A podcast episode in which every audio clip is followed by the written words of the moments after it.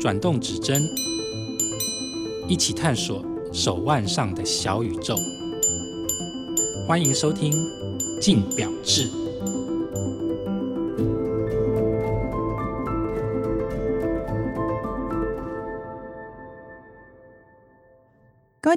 好，欢迎收听由静好听与静周刊共同制作播出的节目《静表志》，我是静周刊精品组的记者王思成 Amanda。那今天呢，我们要聊的主题是具备哪一些特质的手表品牌不会让人家想要买第二只？那今天我们邀请到的来宾是专业表评孙德明 Q。大家好，我是 Q。好，那如果有在看我们进表志 YouTube，对 Q 应该都很熟悉嘛，因为基本上他就算是我们的固定班底了，就是真的就很像我们同事一样这样。那因为对静好听的听众来说，可能大家都还不是很认识你。那首先，可不可以请你先跟我们稍微自我介绍一下？嗯，好，嗯，大家好，我是 Q。那我的身份的话，算是专业钟表评论。那像现在的话，除了有在纸本的媒体或者是电子媒体上面会撰写文章，讨论一些专业钟表的知识之外，我会想跟金周刊配合，然后做一些影音上面的入出。那你入行到现在已经多久了？嗯，今年十五年。十五年了，是啊，所以那就刚开始接触到手表工作，是因为很喜欢手表吗？还是其实不是诶、欸，其实那时候就是大学毕业的时候，中间就是短暂换过几个工作嘛。然后后来就是说，因为爱看书嘛，然后对于一些精细的小东西有点研究的欲望嘛，所以后来看到说就是专业钟表杂志有在真人，所以就进去应征了这样子。这是跟专业门槛很高的一份专业了，可是问题是，就是做一做之后，哎，兴趣起来了，然后钻研起来的时候，感觉好像也累积了一些知识，所以就一路做到现在了。那所以其实就你自己在就是专业领域这么久啦，你自己其实这样一路以来啊，入行到现在买过几只手表了？我觉得因为我们做的是比较偏高级表的嘛，所以你说买过几只手表，我们有我们会有一种倾向，就是觉得说三万块以下的话，我们不把它当表一样这个样子。所以如果你用这个标准来衡量的话，大概就。四五只左右吧，那可是问题是三万块以下的话，就乱七八糟的也买了不少了。是，那所以你自己在买手表部分有什么挑选的标准吗？挑选的标准哦。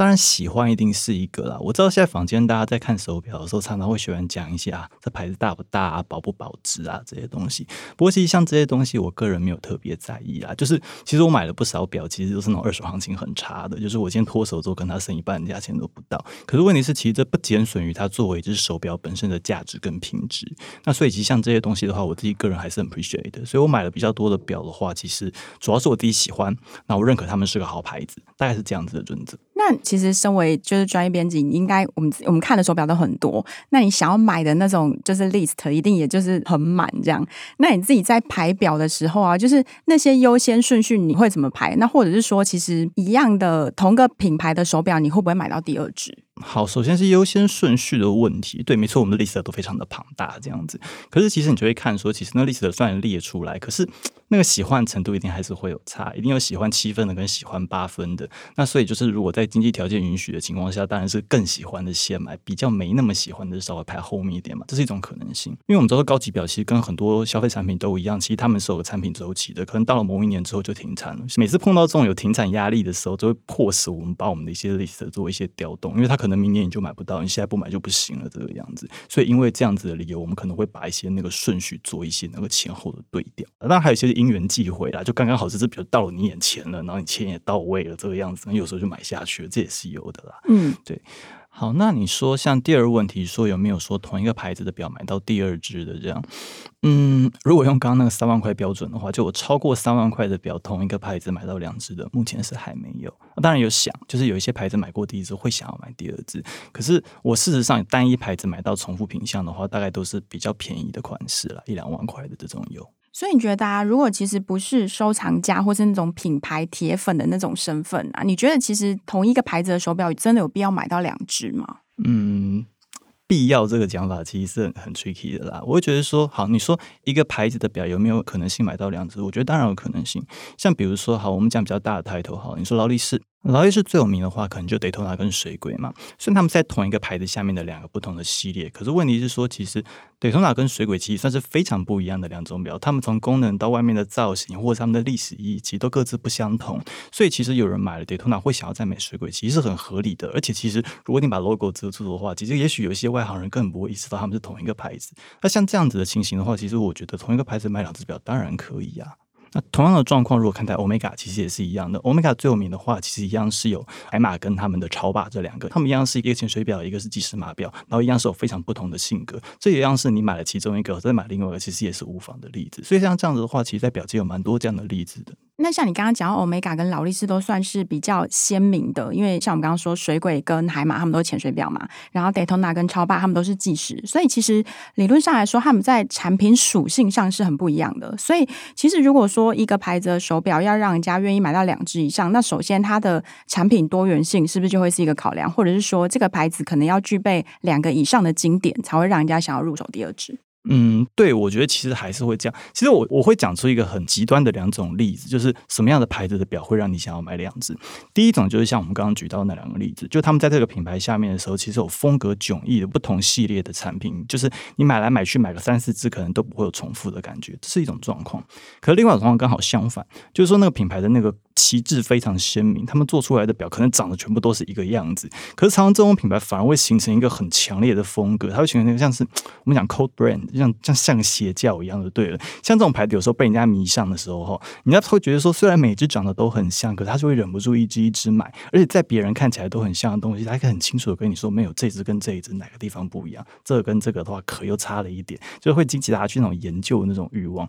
像其实，在表界当中有一种像这种 co brand 的话，它其实的表其实都蛮类似，它统治性很高，仍然可以激起人家就是不断的收集单一品牌。那如果像我们刚刚讲到劳力士跟 Omega 之外，还有什么牌子是你觉得也具备这个特质？嗯，蛮多的耶。好，比如说百年灵好了，百年灵算是我的爱牌，然后我已经有买过他们的表，这样一只。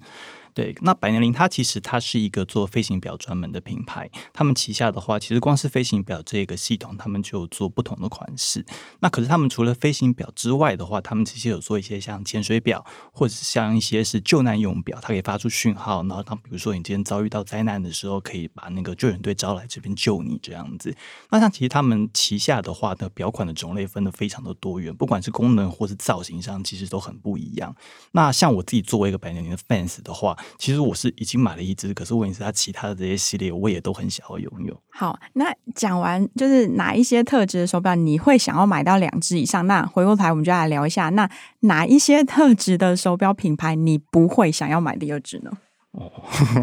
这就不要举例子了。要举也是可以啊，不要。有很好玩，其实像我们刚刚提到，就是说有一种品牌你会想买两只以上的例子，是说它的风格很强烈、很单一，它所有的表长得其实都差不多。这种表你有可能会想要买两只以上，可是相对的，这种表有可能会让你就不想买两只以上，因为它们每一只长得都太像了。如果说今天你不是像我刚刚讲的，好像说哦，它是个邪教，然后你入信了这个样子的话，那可能它的一只表你觉得买一只，那其他看起来。好像长得都差不多啊，那没什么必要买第二只了。但是呢，这是一种可能性，对，像这种就不会让人想买第二只。那还有另外一种是我觉得嗯比较糟糕的例子啦，就是它名不符实。就比如说，可能有一些牌子，就是你买之前的时候觉得说，哇，这品名气很响亮啊，然后就觉得说很想要拥有一只。可实际上买了之后，觉得说，嗯，可能品质不符合你的预期，或者是说，其实戴起来的时候，它那个使用体验其实并不好。那像这种东西，你可能买一只之后你就失望了，对这牌子失去信心，你也不会想买第二只。那像这种牌子的话，其实也是有的。可是使用体验这种事，是不是其实很 personal？对，没错，因为其实好，比如说使用体验好了，像。有的时候其实很可能你只是单纯买到不适合你的表而已，比如说大小不适合，或者它的形状不适合。那像这些戴起来的话，体验就不会太好。那这可能是你自己要负一部分的责任。可是有一些的话，其实像比如说我们讲到品质好了，尤其是高级表的品质，因为其实如果说你今天花个三五千块买一只表的话，大概什么样的品质你都可以。忍受啦，因为其实那并不是一个太大的金额。可是如果今天你花到三五十万买一只表的时候，那他今天那个表壳抛的不漂亮啊，或是那个链带戴起来会刮手啊，像这些事情的话，我觉得你就不太愿意容忍了。因为其实你知道的是，更便宜的表都可以把这些事情做好了，那你花了这么多钱，为什么你这些事情还做不好？那像这些东西就是有绝对标准在那边的。所以像这些使用体验的话，我觉得严格一点的消费者是不太愿意容忍的了。那就你个人的体验来说，像你刚刚前面有提到说，哦，可能价位比较便宜的牌子，你可能一个品牌就会买到两只以上的手表。那你自己目前手边啊，有哪一些牌子的手表是你真的有两只以上的？嗯，就比较不好意思啊，就精工了，